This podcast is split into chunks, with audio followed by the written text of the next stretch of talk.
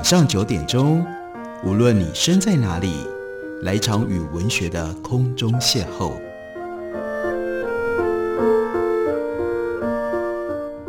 杨照谈书，邀您一同遨游文学世界，认识古今中外的经典之作。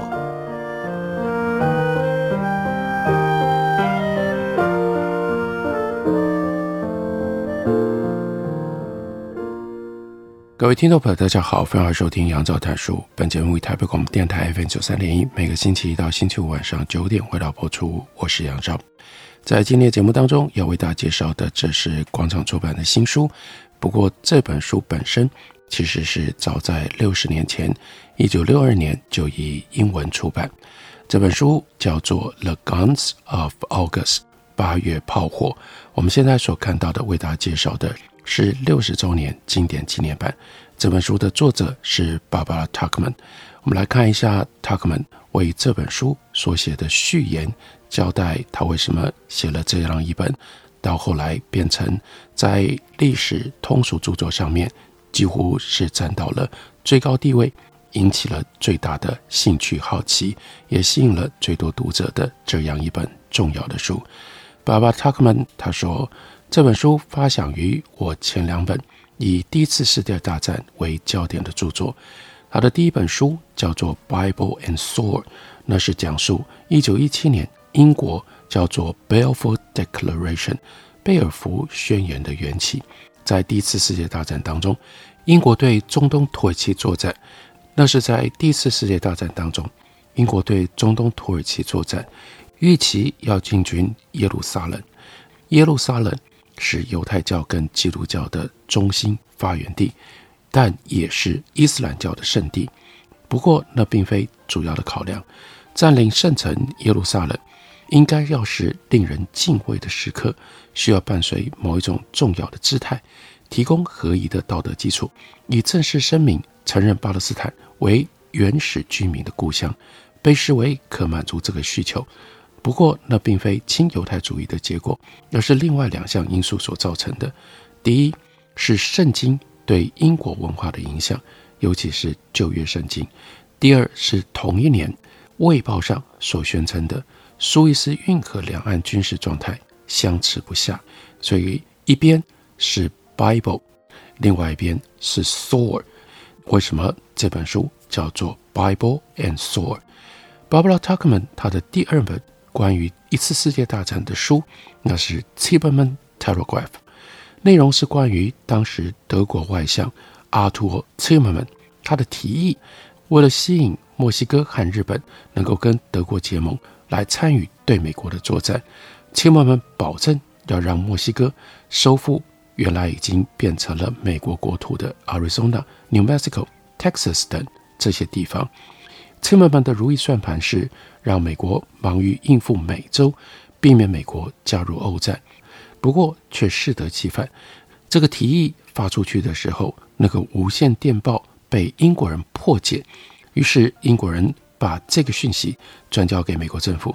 经过公布了之后，美国人当然非常的愤慨，反而促成了美国在一九一七年加入了第四世界大战。塔克曼接着说。一直到写《八月炮火》这本书动笔之前，始终都认为一九一四年是钟声响起的时刻，那是丧钟。什么样的丧钟？为十九世纪敲了丧钟，当然也就开启了我们的时代。那是 Winston Churchill 他口中所说的可怕的二十世纪。这个是一九一四年的关键之处。我感觉一九一四年。会是下一本书的主题，但是呢，我不知道切入点或者是架构应该要怎么写。当我苦心搜寻应该要怎么做的时候，突然发生了一件小奇迹，因为那个时候还有这些出版编辑、出版经纪人，他的出版经纪人就打电话来问说：“哎，你要不要跟一个出版商谈一谈呢？他想请你写一本一九一四年的书。”他说：“我大感震惊。”但没有震惊到忘记回答，他当然说好啊，可以谈一谈。居然有人跟我想法一样，我虽然很高兴他找对人了，但也觉得相当的困扰。这个人是谁呢？他是一个英国人，是英国 Macmillan 出版公司的 Cecil Scott。到了八月炮火出版的时候，很遗憾，Cecil Scott 已经离开了世界。他说，后来我们见面的时候，他告诉我，他想要出版一本把 Battle of Mons 蒙斯之役从头到尾讲清楚的著作。蒙斯之役呢是什么呢？那是英国远征军一九一四年在海外的第一场战役，对于德军造成了特殊的生存考验以及挫折，以致出现像是有超自然力量干预的种种传说。他说那个星期我跟 Scott 先生见面了之后，我打算去滑雪，所以就带了一箱书到文梦去，那是滑雪度假之处。回到家里，他就已经带着撰写。德军战舰“哥本号”逃逸的写作计划，这艘战舰是为了逃避英国巡洋舰的追逐，躲到了地中海的君士坦丁堡，进一步使得中东的鄂图曼帝国被卷入到的战争，从而决定了中东此后的历史方向。写这个“哥本号”对于芭芭拉·塔克曼理所当然，因为他是他亲身经历的家族史的一部分。当时两岁的他，竟然就在那里。事件发生的时候才两岁，当然是跟着父母，正要渡过地中海，到君士坦丁堡去探望当外交官的外公。当时他的外祖父就是美国驻鄂图曼帝国的大使。家族圈里面常常讲起这段故事。从我们的船上可以看到后头追逐的英国巡洋舰击出的一波波的炮火。波本号则加速驶离，抵达君士坦丁堡之后，我们是最先把消息跟海上的精彩所见所闻告诉帝国首都官员跟外交官的人。母亲说，她甚至还没有下船，就被德国大使问个不停，连跟自己的父亲，也就是巴巴塔克曼的外祖父问好的机会都还没有。她说，那是我对于德式礼貌的第一印象，也应该是第一手的印象。将近三十年之后，从本梦滑雪归来，当时他就对 Cecil Scott 先生说：“这是我所想要写的1914年故事。”但 Scott 先生说：“不行，那不是他要的。他觉得还是应该要写 Battle of Mons 比较好。英国远征军是如何击退德军？他们真的在战场上空看到天使显灵吗？后来对西线战场如此重要的蒙斯天使的传说。”有什么样的根据呢？但他可能就说：“哎呀，我还是对于哥本号的兴趣大过于蒙斯天使。但是出版商愿意出一本关于一九一四年的书，这才是最重要的。整场第四世界大战牵连太广，当然是超出个人的能力范围。可是 Scott 先生一直说我办得到，所以后来就拟好了计划。这个计划就是写战争的第一个月。”来写这场战争的起源，当然好处是用这种方法，格本号事件会被包纳进去，蒙斯之役也可以包纳进去，双方都满意了，这案子似乎就可行了。接下来，那他说我陷入了军团的罗马数字和左右翼等术语的时候，很快就发现这恐怕超出了我的能耐，我应该去参谋指挥学校念个十年，再来写这样的书。尤其是战争爆发的时候，处于守势的法军，他们是如何收回亚尔萨斯？那过程我始终弄不懂，只能够迂回的处理。他接着呢，就如此坦白的说：“这是我在历史写作当中学到的对策，无法全懂的部分就略为模糊的带过。这一点可以参考谁呢？大史家 Edward Gibbon 写。”罗马帝国衰亡时的英国作家史家，参考他如何写出铿锵有力、四平八稳的句子。如果我们去分析那些句子，往往其实是看不出来有什么含义，但它精巧的结构会让你忘记了这一点。当然，他说我不是 Edward Gibbon，但我学会大胆进入不熟悉的领域，而不是待在以往研究过的原始资料和所有人物都熟悉的领域。写熟悉的领域。当然比较容易，却少了发现跟惊喜的感受，这是写新书喜欢换新主题的原因。这样或许会惹恼评论家，但是呢，塔克曼承认我就是喜欢这样做。八月炮火出版的时候，这些评论家通通都不认识我，也没有什么名声让他们可以打破。结果反而这本书大受好评。他就特别引用了 Clifton Fadiman 在《Book of the Month Club》的书信当中写的一段话说：“夸大字眼要小心使用，但八月炮火却很有可能成为历史经典之作。它的优点几乎和修昔底底诗等量齐观，智慧精简，不偏不倚。书中描述第四次世界大战爆发前后那段时日，它的主题。”如从写婆罗奔尼撒战时的修昔底底斯，超越了纯叙事的有限范围还有广度。这本书以扎实而精雕细琢的散文，盯住导致当前时代的那些时刻。从长远角度来看，那一段令人畏惧的例子，指出如果全世界的男女老幼即将化为灰烬，那毁灭将源自于一九一四年八月开始的。八月炮火，这么说或许过分简化，但是却点出了作者以极度沉静所表现出来的论点。他深信那可怕的八月僵局决定了一次大战未来的走向以及和平的条件，也决定了两次大战之间的样貌，还有第二次大战的景况。然后呢，接着这位评论家又说，这位优越史家的特色之一。就是能够凸显出人物以及事件。的确，如果我们读《八月炮火》，在一九一四年八月，离我们这么遥远，时空上的遥远距离，却仍然能够让我们感觉到那些人、那些事件耀然在我们的眼前，同时扰动我们的心灵。我们休息一会儿，等我回来继续聊。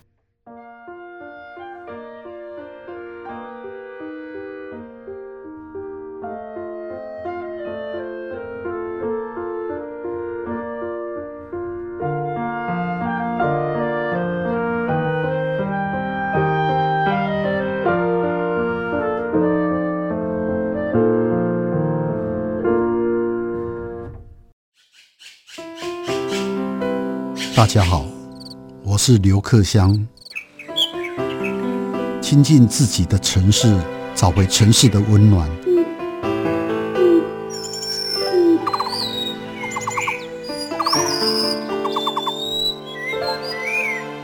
听见台北的声音，就在台北广播电台，FM 九三点一，AM 一一三四。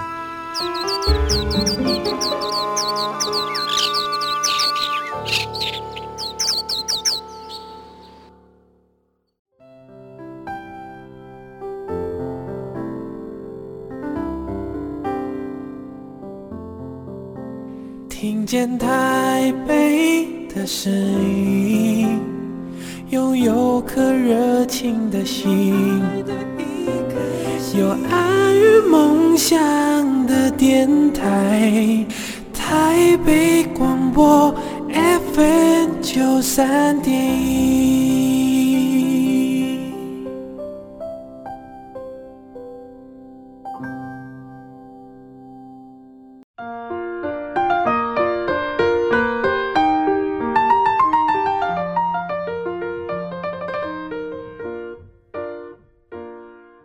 感谢您继续收听《杨照谈书》。本节目以台北广播电台 FM 九三点一，每个星期一到星期五晚上九点，为大家播出到九点半。今天为大家介绍的是巴巴拉·塔克曼，他已经成为经典的描写第一次世界大战起源的这本历史书，书名叫做《八月炮火》。这本书是在一九六二年出版，所以在今年广场出版就推出了六十周年纪念版，值得大家。再来回味，想一下，看一下，Barbara Tuchman 他在历史的写作上到底达到了什么样的高度，给了我们什么样的精彩的书籍。这本书讲一九一四年八月第一次世界大战是如何爆发的。不过他把时间往后推，开始的时候写的是一九一零年五月，那是什么呢？那是英国国王 Edward Seven 爱德华七世。他的丧礼的场面，有九位国王来参加丧礼，使得特别穿了黑衣服，然后呢，沉默地在那里恭敬等候的群众，忍不住发出了赞叹之声。看到了红、蓝、绿、紫色三位一排排成三列的国王们，骑马迈出王宫大门，羽饰头盔、金黄睡带、深红肩带、镶珠宝的勋章，在阳光下闪闪发亮。在他们之后是五位继承人，四十位王亲国戚，有七位王后，四位是遗孀，三位在位者。再来是众多非君主国家的特使，七十国的代表齐聚一堂，冠盖云集的程度堪称史上之最，同时也是最后一次如此盛大的丧礼，因为这是从十九世纪延续下来的。然而这本书就是要告诉我们。到了一九一四年，战火爆发了之后，那原来的十九世纪的世界，十九世纪的欧洲，就彻底被摧毁了，再也没有这样的一种盛况，因为那个背景，那样一种国际的秩序，跟那样一种国际的状态，在第一次世界大战之后就彻底毁灭了。这个时候，送葬队伍离开皇宫，那大家所知道的伦敦的大笨钟，低沉的钟声。响了九下，九点钟。但在历史的刻度上，这个时候旧世界已经不是早上九点钟了，是夕阳西下，落日余晖的荣光再也难以见到了。第一排中央是谁呢？当然就是新即位的英国国王 George the Fifth，乔治五世。在他的左边是 Duke of Connaught。这是先皇唯一还在世的兄弟，右边是被《泰晤士报》称为最重要的外国弃调者，在双方关系最紧张的时候，仍然深受国人欢迎的谁呢？William the Second，德皇威廉二世。威廉二世骑着灰色的骏马，身穿英国陆军元帅的鲜红制服，手持元帅权杖，在著名的翘胡子底下，面露庄重到近乎严肃的神情。威廉二世，他敏感的内心翻腾着复杂的情绪，在他的信函当中才能够看出蛛丝马迹。他在母亲住过的温莎城堡寓所里过了夜，然后写信回家。他说：“我以称这里为家乡为荣，以身为这个王族的一份子为荣。”那因为威廉二世就是英国维多利亚女王所布下的。这个非常庞大复杂的在欧洲亲戚网络当中其中的一环，所以他跟英国的王室是有非常密切的血缘关系的。威廉二世和英国的亲戚们一同参加各个哀伤的场合，分享着相同的情怀和思念，但他也从中感受到至高无上的骄傲，交织着这个时候死去的。那是他的舅舅，舅舅退出了欧洲舞台，所带给他的强烈快感。威廉二世来此埋葬他的舅舅爱德华七世，同时埋葬了他的心腹之患。爱德华既是威廉的舅舅，也是他想象当中要孤立德国的主谋。威廉不能欺负他的舅舅，也没有能力可以感动他的舅舅，就只好。任由舅舅肥大的身躯，好像在他的眼前遮去了他的太阳阳光，并且在德国投下阴影。他非常受不了他的舅舅，所以在信里面他的说法是：他是撒旦。你们无法想象他是多么可怕的撒旦。这是威廉二世在一九零七年的时候他所说的。那个时候他在柏林宴请三百万宾客，爱德华七世。这也正出访欧陆，但是呢，他的出访是有特别的用意的。他要围堵德国。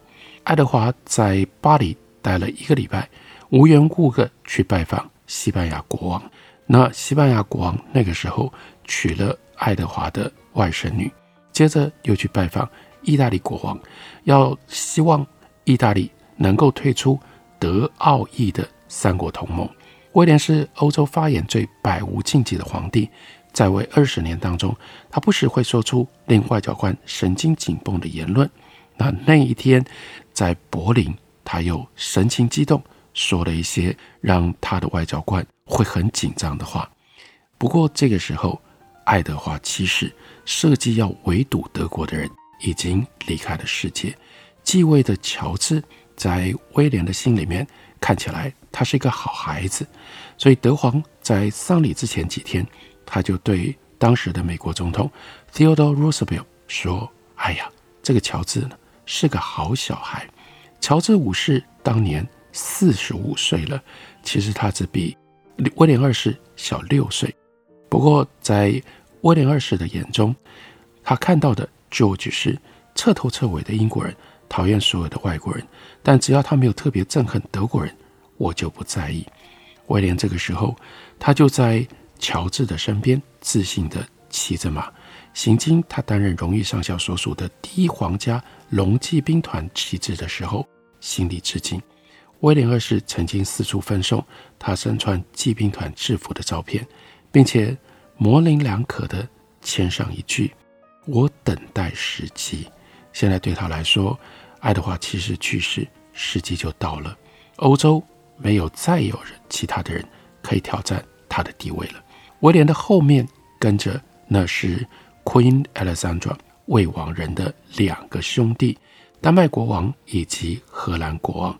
再下来是 Queen Alexandra 他的侄子挪威国王，还有三位后来失去王位的国王，分别是西班牙国王、葡萄牙国王，还有呢缠卷着伊斯兰教头巾的保加利亚国王。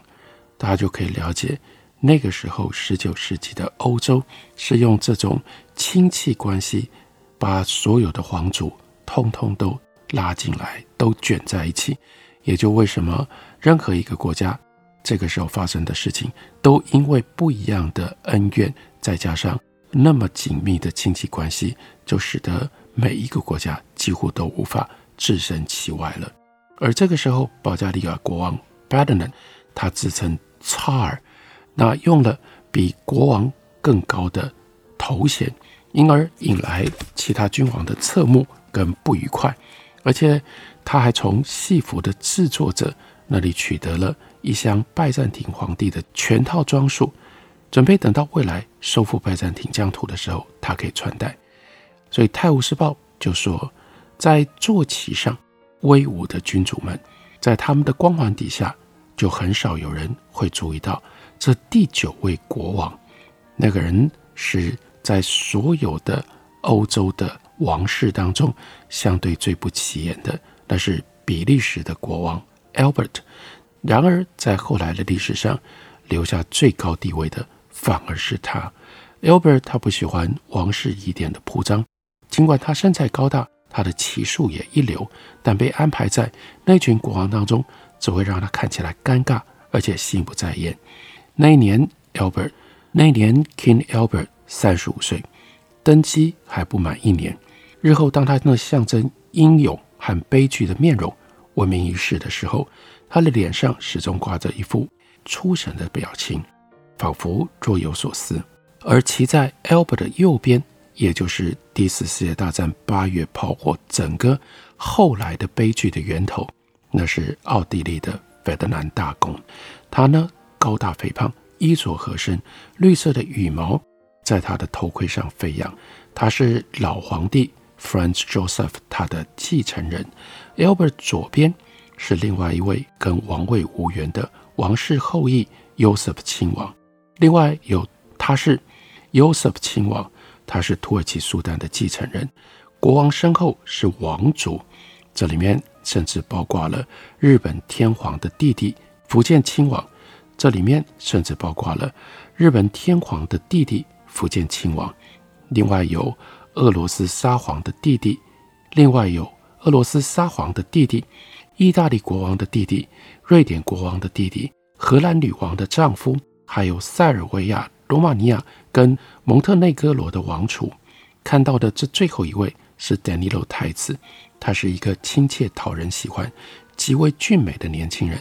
他不止在表面上看似风流寡妇的情夫，让英国接待人员更为惊讶的，他前往抵达的时候，是由一位年轻貌美、魅力十足的女子陪同。他介绍这个女子是他太太的侍女，说是要来伦敦采买一些东西。这是什么样的仗阵？这真的是惊人的仗阵。Barbara Tuchman 他特别选了这个场景来帮我们介绍十九世纪在第一次世界大战把这个世界给打破之前，欧洲到底长什么样子。光是这一小段，大概就可以让大家体会 Barbara Tuchman 她特别生动，让我们如同身临其境的那种叙事的风格。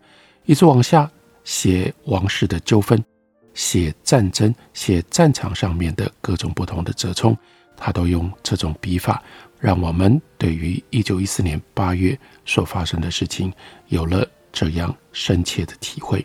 这本书就是六十年之后已经变成了经典的历史著作，书名叫做《八月炮火》，特别介绍给大家，推荐给大家。感谢您的收听，下个礼拜一同一时间我们再会。